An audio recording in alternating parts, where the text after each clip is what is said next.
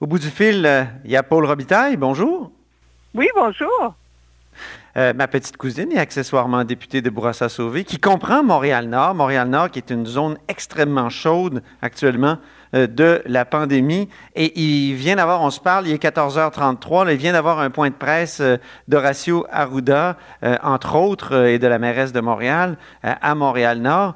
À quoi a servi ce point de presse, Paul? Parce que moi, j'ai comme l'impression que j'ai rien appris.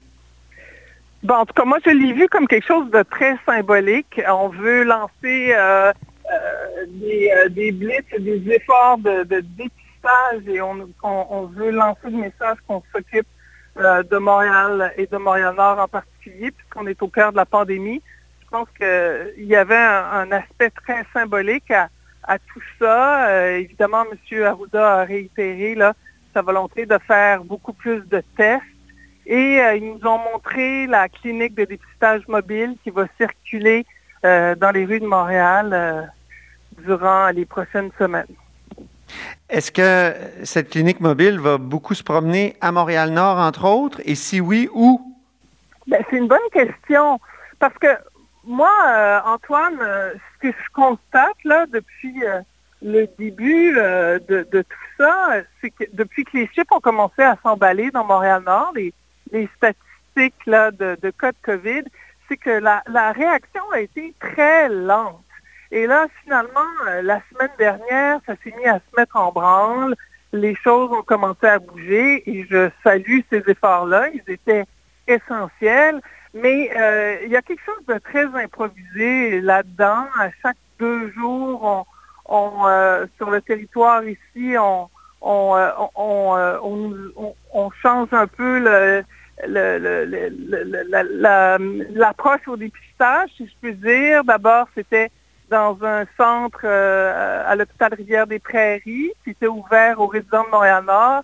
Ensuite, ils ont mis en place un, euh, centre de dépistage temporaire pour trois jours euh, au cœur de Montréal. Ensuite, on l'a étendu pour une semaine. Pour les gens, c'est pas toujours clair parce que ça change souvent. Et euh, la clinique euh, mobile, ben, il l'avait dans Saint-Michel, mais il ne l'avait pas ici. Et on ne sait pas quand est-ce qu'elle va passer ici. Puis si elle passe, on m'a expliqué qu'elle passe deux jours et puis ensuite elle va ailleurs. Donc, euh, c'est pas clair du tout, du tout. Mais, mais là, vous, vous êtes une des mieux informées de, ce, de cette région-là de, de, Montréal, de cette partie-là de Montréal. Puis vous ne mm-hmm. savez pas où l'autobus va se promener. Autrement dit, comment on peut s'attendre à ce que les citoyens sachent euh, où aller se faire tester? Ben oui, non, c'est un peu compliqué à suivre, c'est sûr. Euh, comme je vous dis, euh, comme, je vous dis, Antoine, lundi, mardi, mercredi, on devait la, la, clinique temporaire devait être devait recevoir des gens, seulement trois jours.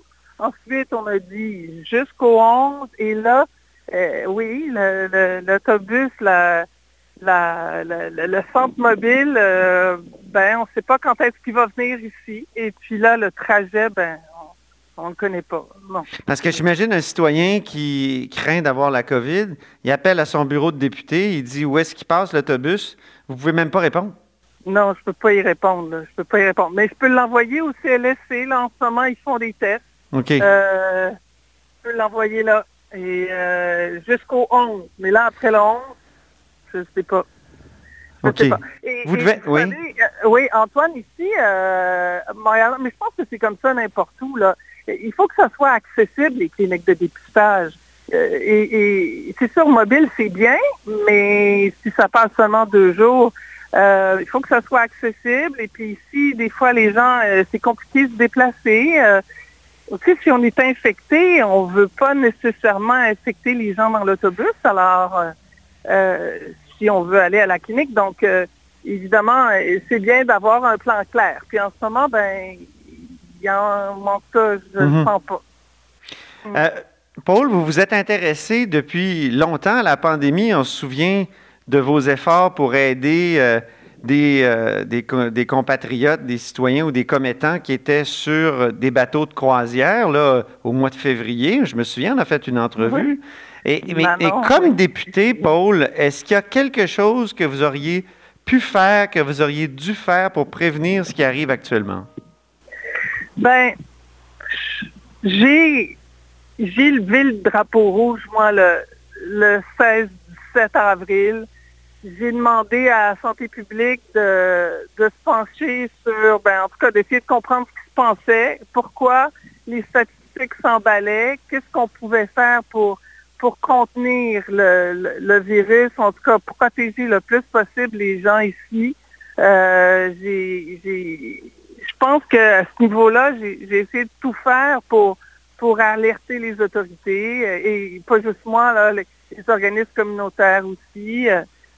Et euh, mon travail sur le terrain, je pense que c'est ça, c'est essayer d'alerter. J'aimerais, j'aurais aimé que la réaction soit plus rapide mais mieux vaut tard que jamais. Mhm. Et puis à partir de là, ben, je suis sur le terrain beaucoup, j'écoute, puis j'essaye d'aider. Là, cette dame-là qui a perdu son mari, c'est affreux. Elle a été. Oui, là, vous parlez de, Marcelin François.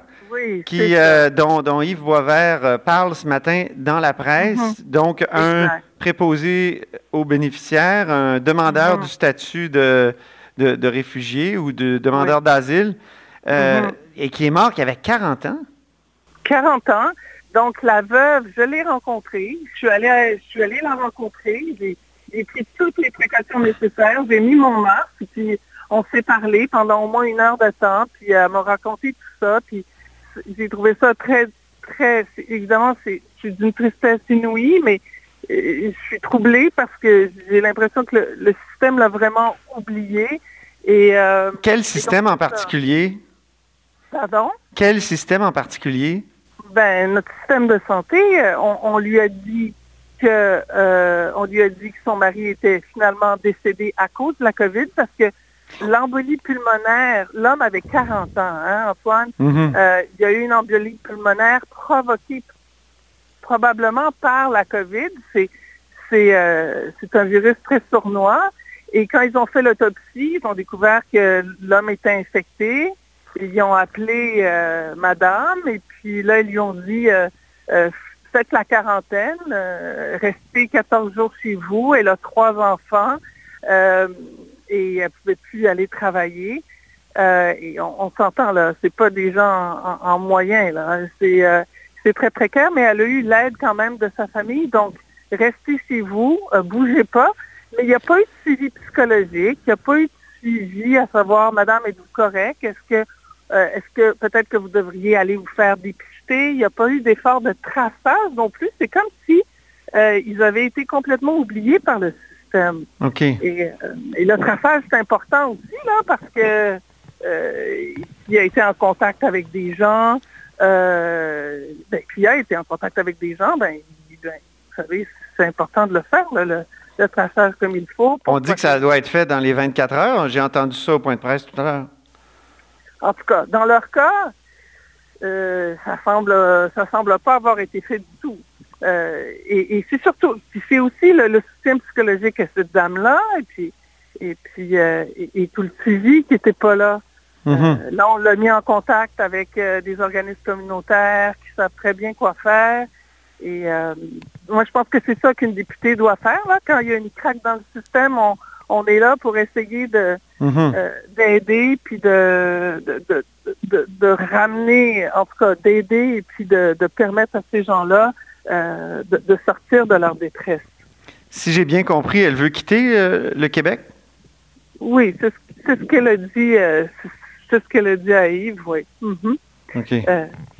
Donc, elle ne sera plus une demandeur d'asile à ce moment-là? Ben, là, vous me demandez de mettre mon chapeau d'ancienne commissaire.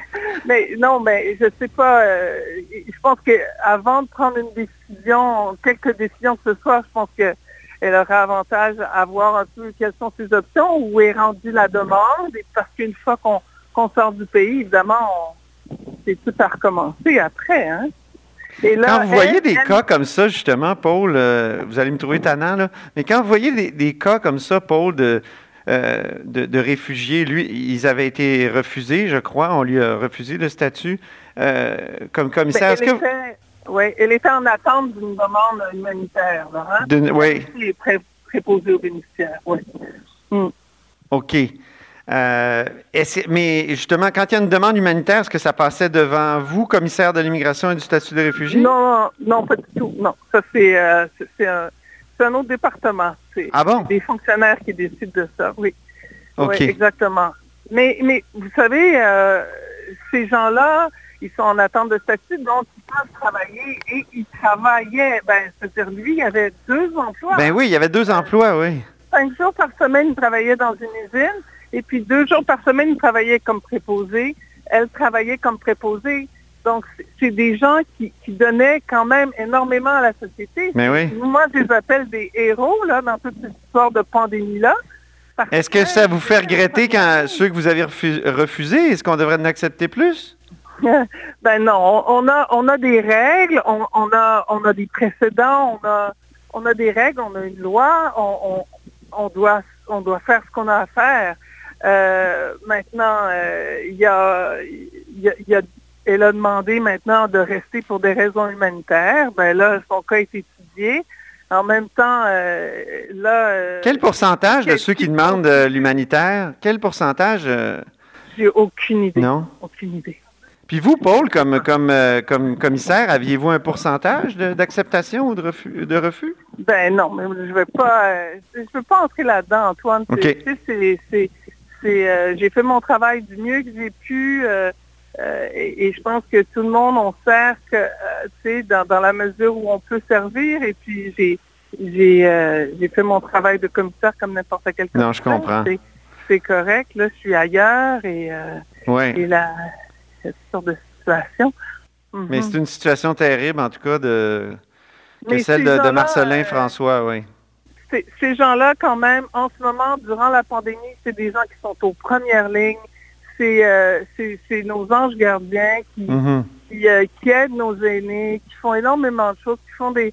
Et il y a une pénurie de, ces... Euh, de ces des préposés aux bénéficiaires qui font une différence. Et, je pense qu'il faut rendre hommage à des gens qui, qui donnent de, de qui donnent tout ce qu'ils ont finalement pour, pour aider nos mhm. gens dans les CHSLD, dans les résidences qui sont aux premières lignes. Je pense que c'est important de, leur rendre hommage. Donc cet article-là de Yves Boisvert me touche beaucoup.